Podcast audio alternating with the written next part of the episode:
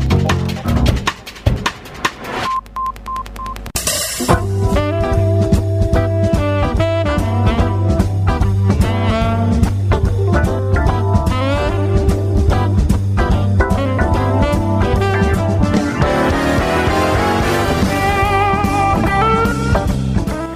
Buenas noches, desde el 91.3 de la FM y en www.ripoyradio.cap, junto a Más Palomas, ahora radio.com y en bardebluesradio.com abrimos las puertas del Corralón de Blues.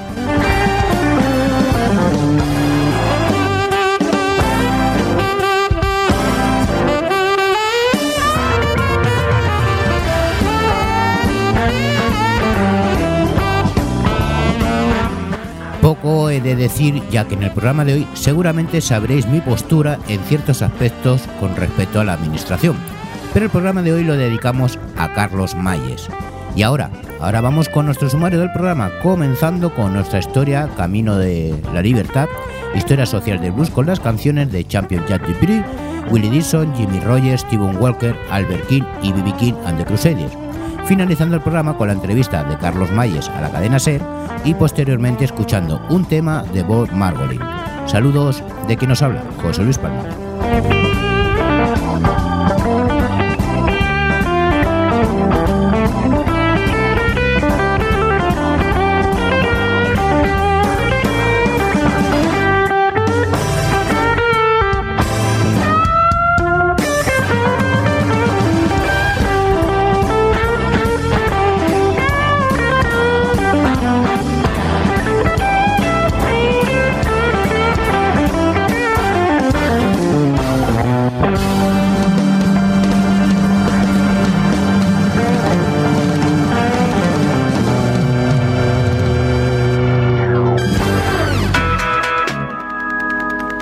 Empezamos nuestro programa con el Story Blues con Camino a la Libertad, historia social del blues, escrito por Manuel López Poy.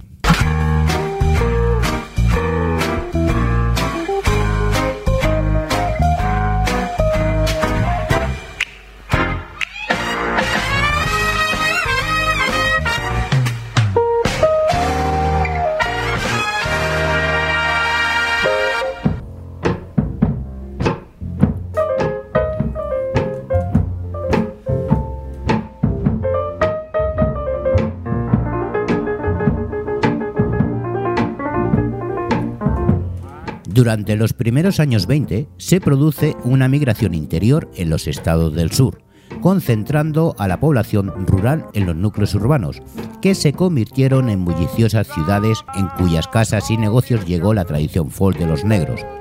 Los cambios socioeconómicos y culturales de esos años permitieron una mayor difusión del blues siguiendo las vías del ferrocarril y las carreteras que conducían a las ciudades del norte y a la costa oeste.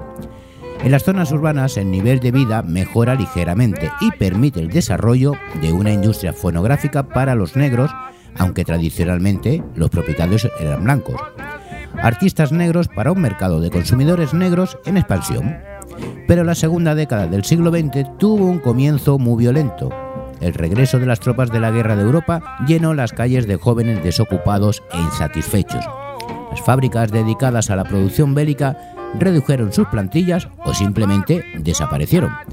La construcción estaba estancada y el problema de la vivienda se agudizó a extremos dramáticos.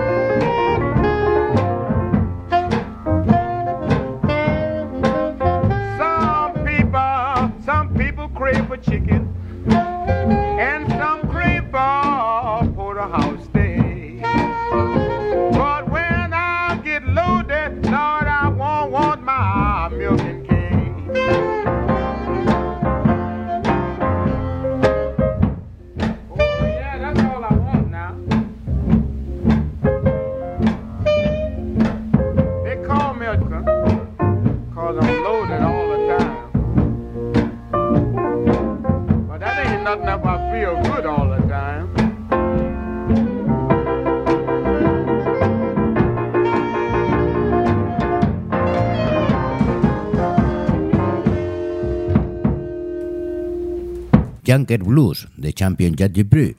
Y escuchamos ahora a Willie Dixon y su canción I Can Kill You Baby.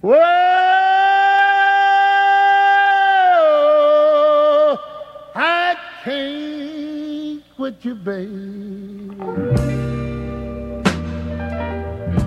But I got to put you down a little while.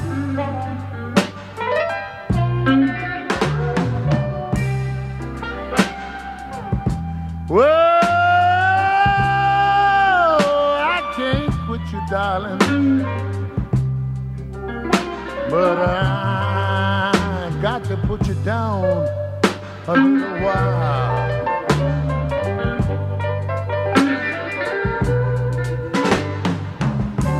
Well, you done made me mess up my happy home.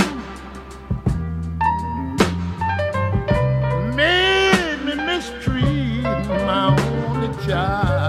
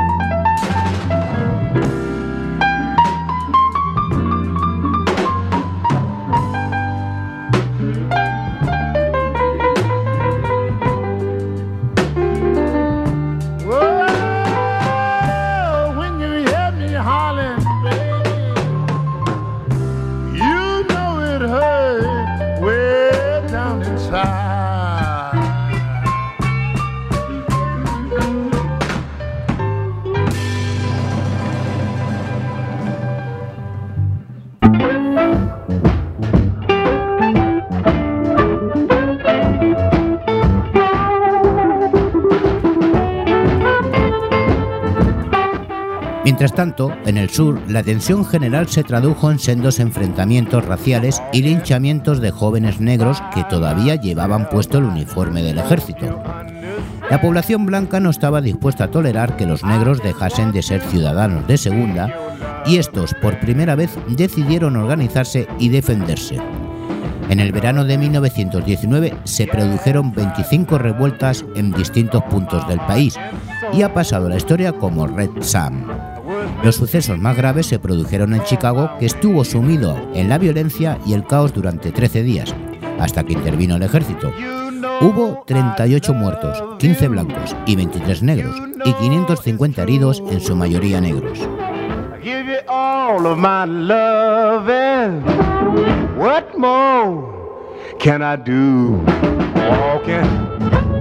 By myself. I hope you understand. I just want to be your lover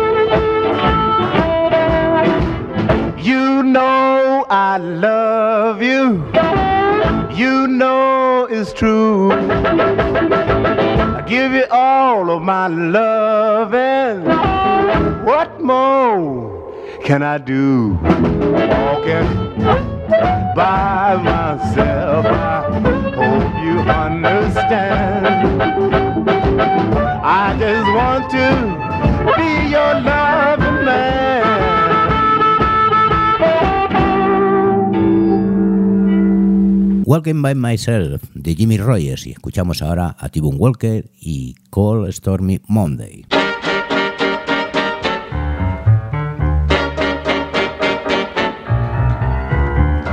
They call it Stormy Monday,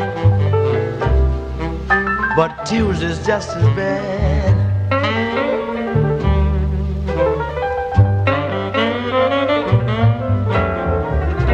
They call it Stormy Monday, but Tuesday's just as bad.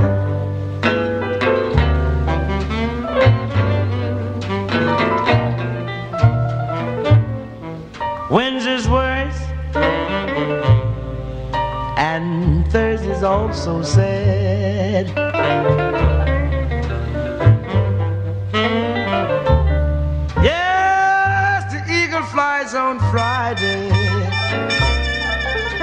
And Saturday I go out to play.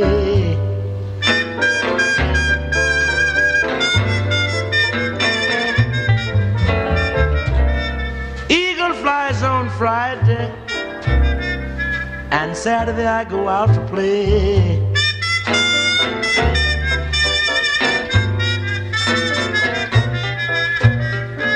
Sunday I go to church, kneel down and pray.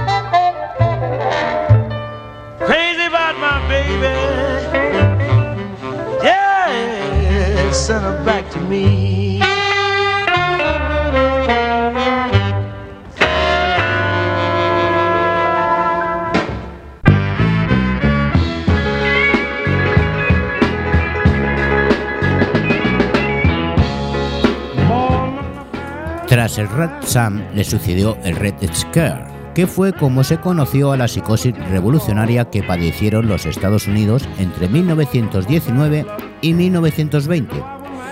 Las huelgas, los atentados y las algaradas callejeras se suceden cada vez con más virulencia y las detenciones, los registros domiciliarios y las deportaciones se convierten en algo cotidiano. El miedo al avance del bolchevismo, que solo un par de años antes había protagonizado la Revolución rusa, se convirtió en una obsesión del gobierno federal y los negros volvieron a pagar una dura factura. La Secretaría de Justicia llegó a la conclusión de que algunos dirigentes negros estaban participando en una conspiración bolchevique y políticos como el Procurador General Mitchell Palmer estaban absolutamente convencidos de que los afroamericanos estaban ingresando en el Partido Comunista para crear un Estado negro independiente. En sus conclusiones, el informe de la Secretaría Jurídica basaba su teoría en hechos como la mal calculada reacción ante los motines raciales, la amenaza de tomar represalias tras los linchamientos o la más franca expresión de las demandas de igualdad social. Este último punto no merece comentario, pero expresa perfectamente cuál era la postura de la clase dirigente ante la situación de permanente marginación de los negros.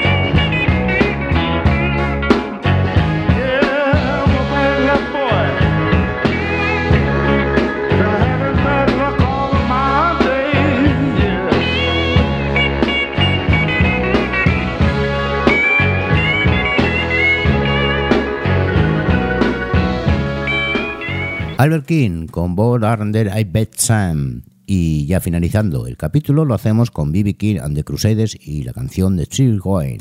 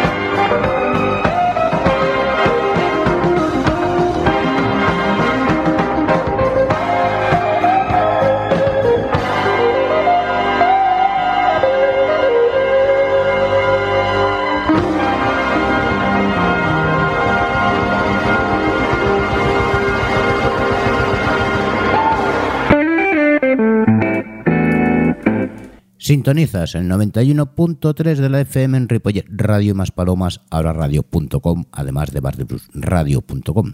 Esto es El Corralón del Blues.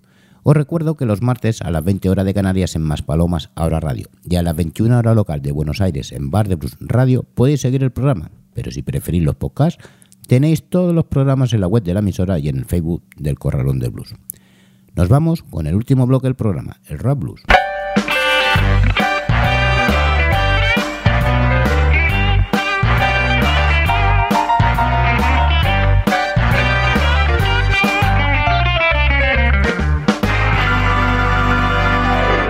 En este Rock Blues de hoy escucharemos la entrevista que tuvo Carlos Mayes, director y promotor del Festival de Blues en Ondarribia, en la cadena SER, donde nos explica los motivos por los que no se celebra dicho festival. No voy a comentar nada al respecto, ya que Carlos explica detalladamente todo lo sucedido por parte de la Administración y ya no solo contra el festival, sino incluso contra su persona. En cambio, sí he de decir que es de vergüenza que votemos a personas que en época de elecciones o no se les llena la boca de cultura, sobre todo si hay medios de comunicación por medio, y luego mejor escuchemos la entrevista.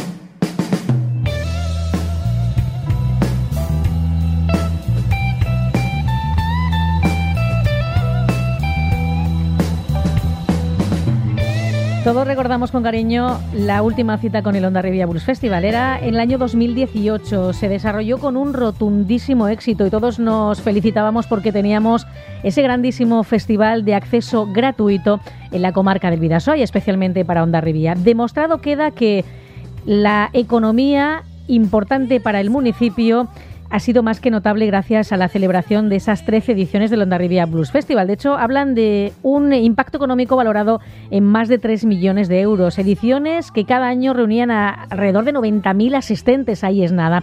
Pues bien, llegó 2019 y ese festival se cayó del cartel. Todo lo que empezamos a hablar entonces fue qué ha pasado un procedimiento erróneo a la hora de la contratación, eh, una situación prácticamente de enfrentamiento parecía entre el ayuntamiento, su equipo de gobierno y el organizador del festival, que es Carlos Mayes, un silencio que se ha roto ya. Se rompía ayer por fin a través de un comunicado de prensa en el que Carlos quiere dejar muy clara su honradez y quiere contarlo todo con pelos y señales. Estamos en el día después, ayer ya tuvimos ocasión de hablar con él, pero le invitábamos eh, con más tranquilidad a este estudio de Radio Irún para analizarlo todo, como decimos, con detalle. Carlos, muy buenos días. Hola, ¿qué hay? Buenos días. Bueno, ¿en qué momento pasamos de estar todos con una sonrisa de oreja a oreja, de repente eh, empezar a lanzar lágrimas ¿no? por ese proyecto fallido del pasado 2019? ¿Cuándo se rompió todo?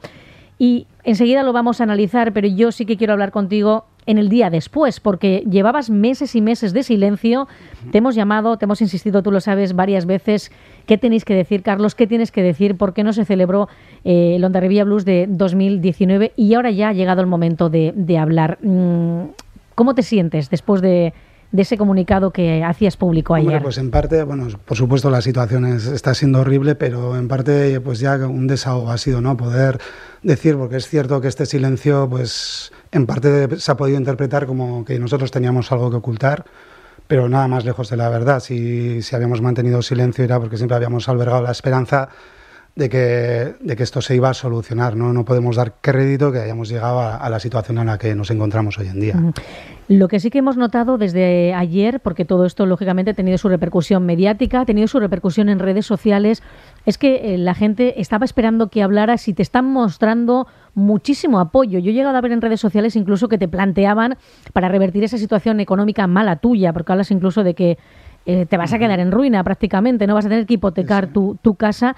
Eh, apoyo hasta para iniciar campañas de crowdfunding, firmas en chain.org, en fin, ¿notas ese, ese calor de la gente? Increíble, de verdad que no te palabras, esto está siendo sin duda lo, lo, mejor de todo esto, ¿no? Ver es, es, una muestra pues de que efectivamente pues se han hecho bien las cosas, se ha tratado bien a la gente y, y de verdad, ya sé que es un atópico, pero no tengo palabras para, para expresar lo que, lo que me ha enviado toda esta gente, ¿no? Incluso esta mañana, ya, ya superando cualquier expectativa, me han llamado a las 7 de la mañana desde Sevilla una banda que van a empezar a organizar, que quieren organizar con el resto de bandas nacionales un festival reivindicativo para recaudar dinero para, para intentar que vuelva el festival y, y- y- y dar muestras de su, de su malestar ante el ayuntamiento de Ondarribía. O sea, increíble. Qué bueno, o sea que esto Sí. trasciende la comarca, se va a toda España, pero salta incluso el Atlántico si hace falta, porque recordamos que el Ondarribia Blues fue un festival muy premiado, además, ¿eh? Sí, bueno, eh, eso que quede claro. En 2015 tuvimos el mayor reconocimiento que se puede tener a nivel mundial en Memphis y en 2019, ahora este mismo año, nos lo dieron como mejor promotor eh, europeo. Por, cierto, decir que ni recibimos una mísera felicitación por parte del ayuntamiento y estos premios nosotros nunca los hemos querido utilizar como notoriedad o como para vanagloriarnos de ellos, ¿no? sino todo lo contrario. Estos premios lo que hay que hacer es utilizarlos como aval para conseguir mayores apoyos de cara al festival y poder seguir creciendo como es debido. Oye, me decía ayer así entre tú y yo, entre tú y yo y entre toda la gente que está escuchando ahora mismo Radio Irún, una persona que conocemos, que admiramos, que queremos de los medios de comunicación. Carlos Mayes ha hecho más por el turismo de Ondarribía que cualquier Fitur, que cualquier red, que cualquier eh, evento que se pueda organizar, Mm, sin tú pretenderlo posiblemente, ¿no? Pero yo creo que eso queda demostrado, ¿no? Sí, bueno, ahí están las cifras, ¿no? Ahí no, no vamos a seguir hablando de cifras ni aburriendo a la gente porque ahí está, ¿no? El impacto económico, el impacto mediático, el número de visitantes, la repercusión internacional, bueno, nacional e internacional que ha tenido. Pero aquí también quiero recalcar y reseñar que el Ondarribia Blues Festival no, no se reduce solo al turismo, sino que se ha convertido en algo cultural también.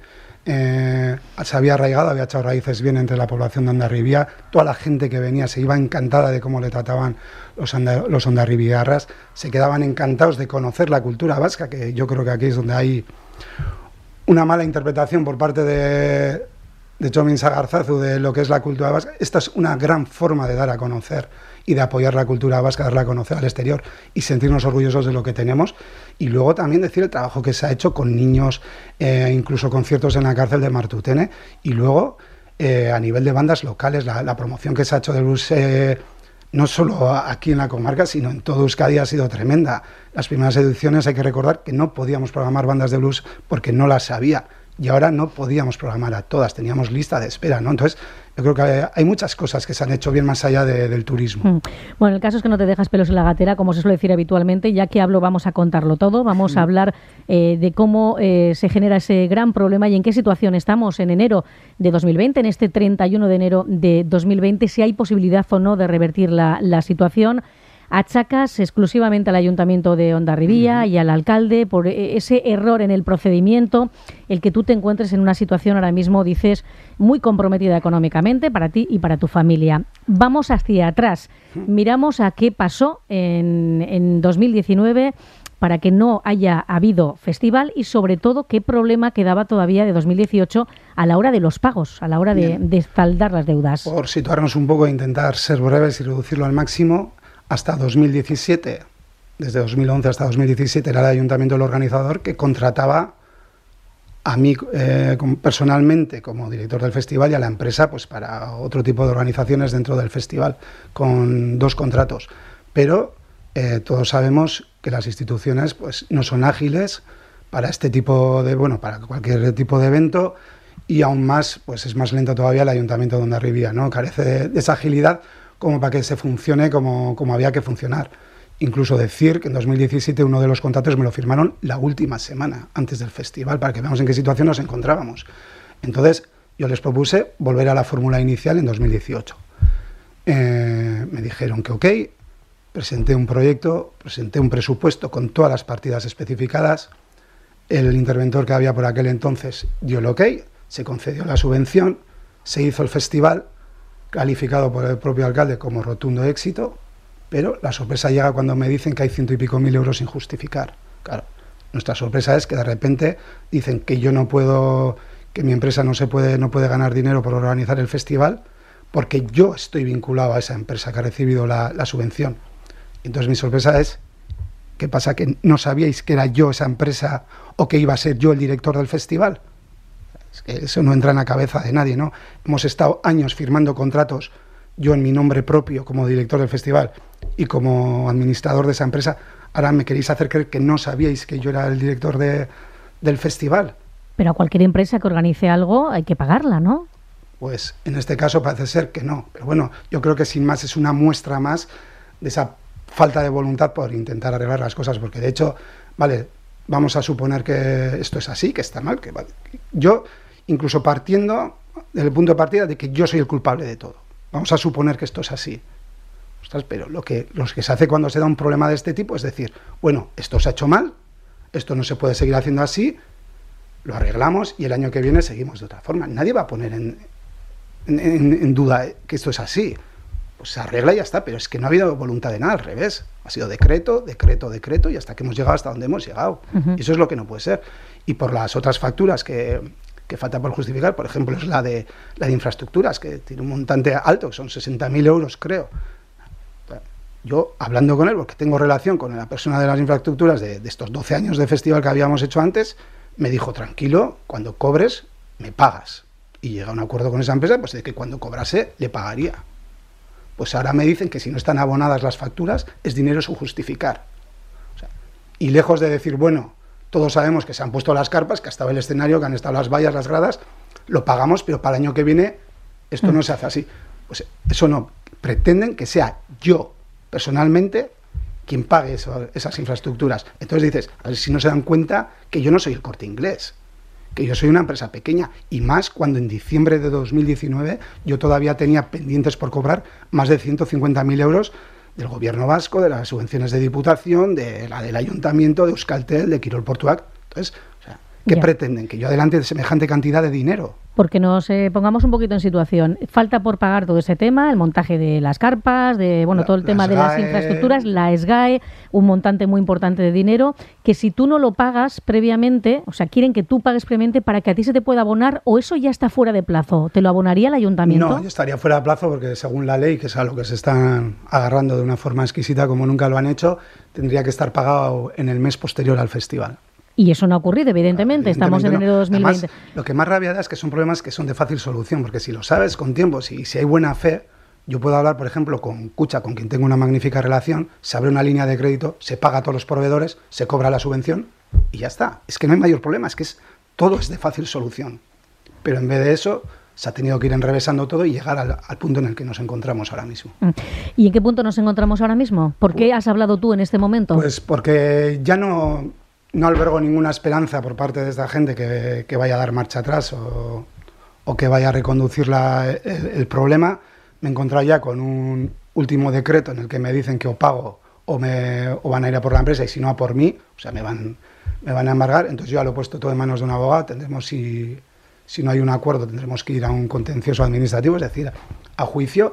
Entonces yo lo que quería dejar claro es por qué he estado callado y que, y que todas las cosas se han hecho acorde al presupuesto y a la forma que al, al proyecto que, que no se hay nada sin justificar, nada, que no se haya Nada, hecho sin Y que justificar. me cuesta eh, creer que sean capaces de, ya no de derivar la responsabilidad a una empresa suponiendo que fuese fuerte, sino hacia una persona, que o sea, es que es, es increíble, y que no ni hayan contactado conmigo para intentar revertir, o por lo menos interesarse por la situación, ¿no? ¿sabes? Es, es increíble. O sea que puede haber juicio, por lo tanto, Sí. si no se revierte la situación en, en, eh, próximos días. Por cierto, que nosotros también hemos pedido eh, esa explicación del ayuntamiento que de momento no nos ha llegado. Creo que ni a mí ni al resto de medios de comunicación que también la han solicitado desde el minuto cero en el que tu- tuvimos este comunicado de prensa en, en nuestras manos.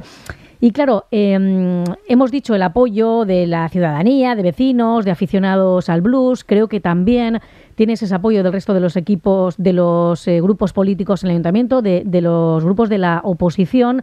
No sé si te duele el haberse, haberte sentido maltratado también por, algún, por algunas personas, por aquello de que sí, pero no ha justificado, sí, pero estaban eh, criticando quizás que algo se habría hecho mal por tu parte. Bueno, eh, aquí habría muchísimo que decir. Lo primero decir, eh, yo quiero dejar claro, no, siempre ha sido además la postura del festival, una postura totalmente apolítica. Eh, yo creo que un festival de música no se tiene que mezclar en lo que no es lo suyo. Esto es música, es, es cultura, es para disfrutarla todo el mundo, indistintamente de, qué partido político, ¿no? Eh, el apoyo que encontraba a nivel de aficionados, como dices tú, asociaciones, está siendo enorme. Yo he querido dejar claro en todo momento, explicar a todas las partes lo que estaba pasando. Me he reunido con, con toda la oposición en bloque, ayer por última vez.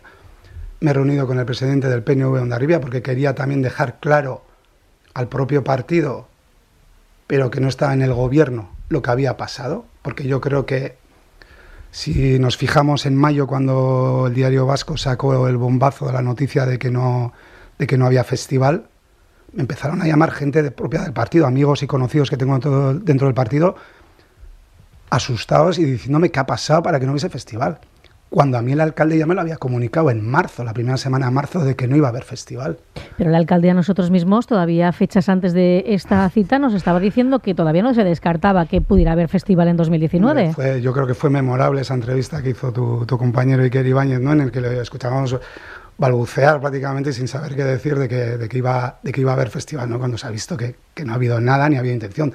De hecho, había una partida de 300.000 euros para hacer un festival el año pasado. Una de las soluciones que se propuso fue, bueno, pues hacemos el festival, ya que no estamos en tiempo en verano, lo hacemos en otoño, en invierno, creamos cualquier tipo de evento y con ese dinero aprovechamos y se vuelve a revertir la, la situación, cerramos el expediente de una manera satisfactoria, satisfactoria para todos y seguimos adelante. También hubo negativa en eso. Entonces, bueno, pero yo lo que quería decir, que hemos dejado un poco de lado, es que tanto la oposición está dispuesta a apoyar en bloque que siga el festival, por supuesto, siempre que haya un acuerdo y un consenso con, con el equipo de gobierno, que eso evidentemente tiene que haber. Y yo cuando me he reunido con, con el presidente del PNV de Ondarribia, también me ha trasladado, que igual habrán cambiado opinión, que no lo, lo desconozco, porque últimamente no he vuelto a hablar con él, pero también me trasladó su apoyo hacia el festival y que ellos querían que siguiese adelante, porque realmente es bueno para Ondarribi. Nadie entiende quién ha ganado con todo esto. Y esa es la cuestión. em, ¿Por qué se puede dejar caer de esta manera eh, tan extraña un festival de estas características? Único, yo creo, en, en- en Euskadi, con conciertos gratuitos, en verano, un atractivo impresionante para el municipio, un dinero que yo creo que todo el mundo está echando en falta. Hostelería, comercio, em, los restaurantes, los bares y todos en, en su conjunto.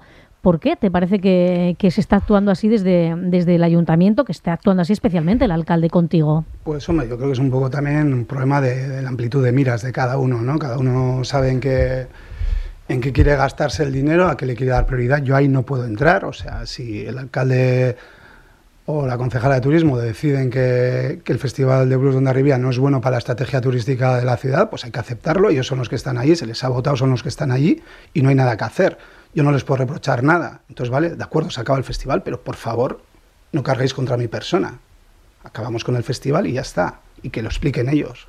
Bueno, y a partir de ahora, ¿qué? Porque tú ya dejas también claro en este comunicado que eh, para nada eh, quieres dejar clara tu voluntad de, de- de seguir adelante, ¿no? Tienes esa disposición de recuperarlo, de que, de que no se caiga un producto tan importante para el municipio, de que el Festival de Blues vuelva a recuperarse. Pero no parece muy posible, ¿no? A raíz de todo lo que me estás comentando Eh, ahora mismo. ¿Cuál no es el futuro que atisbas? Pues mm, la verdad no tengo ni idea. Si, como te he dicho antes, si estoy aquí es un poco ya porque ya no tenía nada que perder, ya lo había dado todo por perdido, entonces quería dejar clara mi postura. Eh, eso era todo.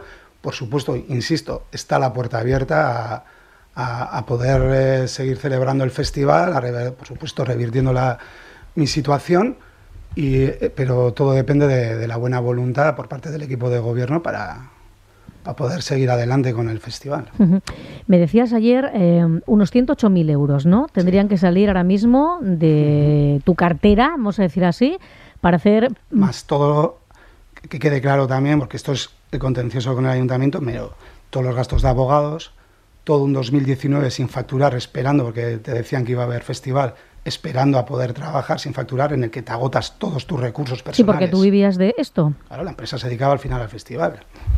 Y ahora mismo no estás haciendo nada. No, bueno, ahora estoy intentando poner en marcha, pero bueno, también es que esa es parte de la situación, ¿no? Al final te encuentras con 51 años, empieza de cero cualquier proyecto, es, es muy difícil. Y Mm. bueno, si hablamos ya de enviar currículums, pues ni te cuento, ¿no?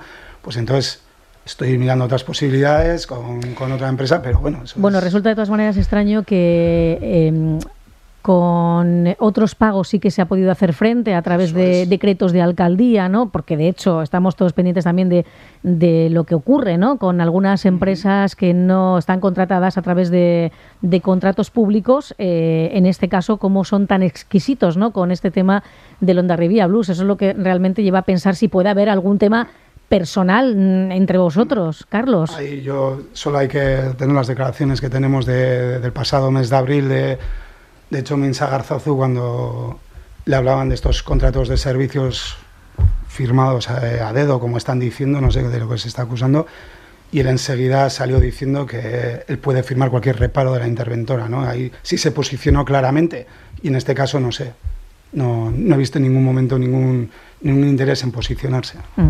Pues veremos por dónde van los tiros. Estamos esperando también esa respuesta, como decíamos, del ayuntamiento, que comenta que se ha enterado por la prensa, evidentemente, esto es un comunicado que vosotros habéis hecho a la prensa, lógicamente, pero sí, esperamos esa respuesta también, seguiremos los, los pasos de todo lo que vaya ocurriendo. Una pena, realmente nos sentimos todos muy tristes, seamos o no aficionados al blues. Yo creo que el 90% de la población, igual me estoy pasando, no lo sé, pero aceptaba el Ondarribia Blues con muy buena gana, lo estaban esperando y muchos lo disfrutaban y otros simplemente sabían que había un gran evento que estaba posicionando a Ondarribia en el mapa sin dejar de reconocer esos premios que, que, os habéis llevado como organizadores y esa cantidad de nombres importantísimos que habéis traído por aquí, porque eso sí que te lo llevas tú ahí, ¿no? Te, todo eso está en el corazón, ¿no, no, Carlos? O sea, yo lo que digo, o sea, me podrán quitar el trabajo, me podrán quitar el festival, me podrán quitar el dinero, pero desde luego nunca me van a quitar la dignidad, ¿no? que es algo que ellos carecen totalmente. Te agradezco mucho, Carlos, que te hayas pasado por aquí. Me voy a quedar además con vuestra música, con la de White Ovel Blues Band, que es donde tú tocas eh, la batería y espero que no sea la última vez que hablemos de un Onda Revilla Blues en el futuro. Es que ricasco, ¿eh? Soy, es que ricasco.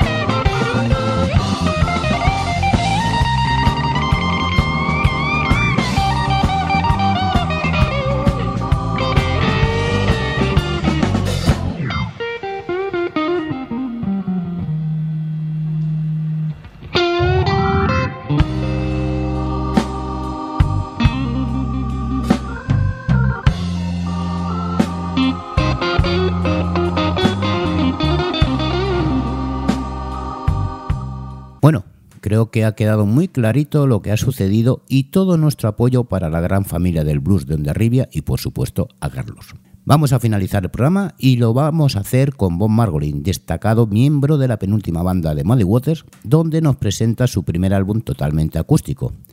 Bob se ha decidido a grabar temas propios en un proyecto nuevo, original y gratificante. Destacar asimismo la presencia del armonicista Bob Corritor y del guitarrista Jimmy Vivino, en un tema cada uno.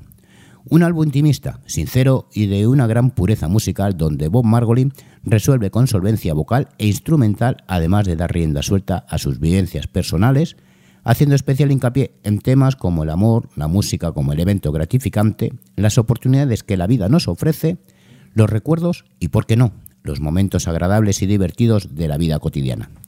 Lo escuchamos con la canción Blues Lover. Gracias por estar en nuestro programa y nos vemos en el próximo. Os dejo con Bob Margolin. Saludos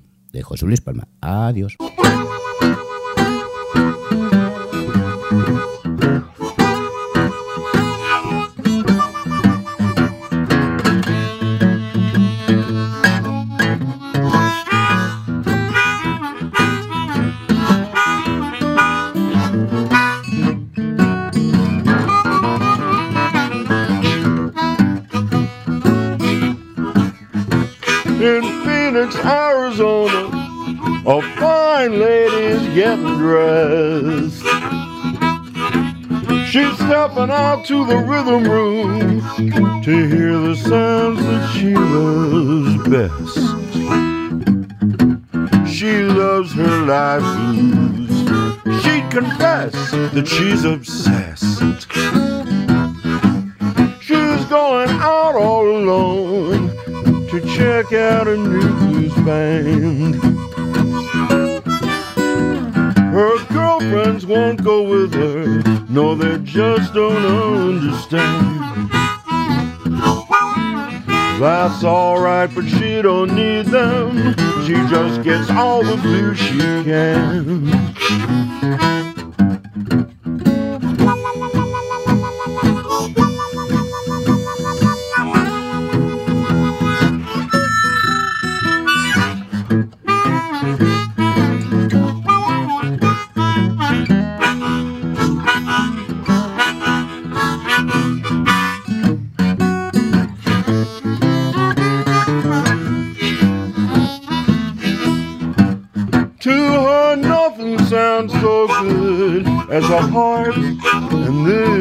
She loves it slow and deep, and she feels it in her heart. She says, Hush, I'm trying to listen. One man hit on her at the bar.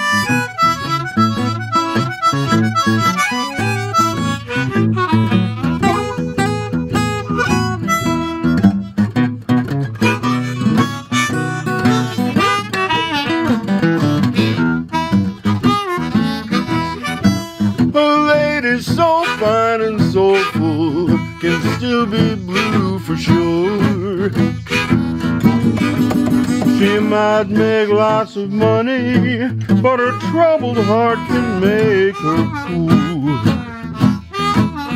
And if blues is her sadness, blues music is her cure.